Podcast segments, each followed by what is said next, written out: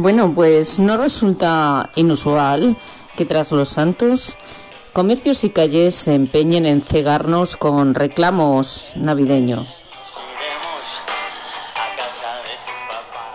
Lo más paradójico y cruel es oír repetidamente mensajes de paz, amor y buenos deseos en labios eh, que han perdido toda esencia de beldad.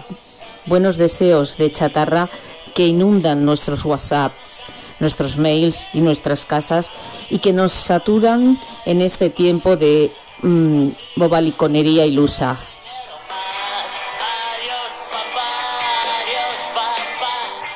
¿Acaso no se puede sentir la bondad y el amor en otra época estival y expresarlo sin rubor?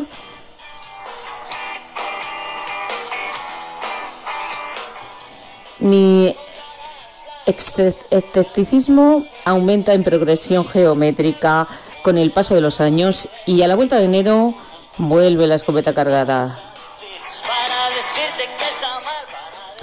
Y si de verdad nos importase un mensaje de amor, nos eh, recluiríamos en nuestras casas a hacer un ejercicio de crecimiento personal, de perdón, de compasión y caridad por los demás. Mientras tanto, zoom zoom zoom。